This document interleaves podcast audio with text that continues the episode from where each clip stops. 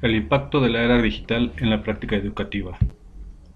Durante muchos años la educación estuvo ligada al contacto docente-alumno, alumno-docente, y libros impresos a los cuales solo teníamos acceso yendo a la biblioteca,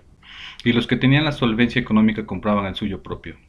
Si teníamos la necesidad de consultar a un compañero la tarea, o algo que se nos hubiera olvidado, íbamos hasta la casa de este mismo a tomar nota. Desde hace algún tiempo, las cosas han cambiado. Los medios digitales y las redes sociales se han vuelto una herramienta importante, o mejor dicho, parte fundamental en la forma de transmitir y adquirir conocimiento y a la vez mantenerse comunicados.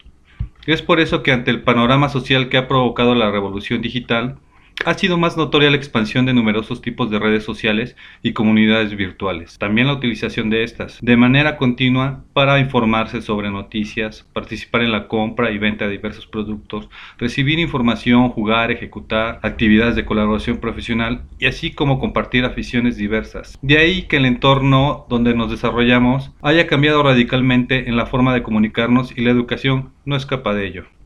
Por lo anterior, se requirió la modificación de los roles de los profesores y estudiantes, lo que implicó la adaptación de estrategias de enseñanza y aprendizaje que incluye redes sociales y sus herramientas digitales como parte fundamental en las prácticas educativas. El impacto de las redes sociales en los diversos niveles educativos se puede medir como algo negativo, ya que los estudiantes no la utilizan como herramienta de estudio y se distraen con las diversas publicaciones ahí encontradas, y que la mayoría de ellos se conectan en la escuela desde un dispositivo móvil y se apoyan poco en sus actividades escolares, solo comparten en ocasiones información con su compañero.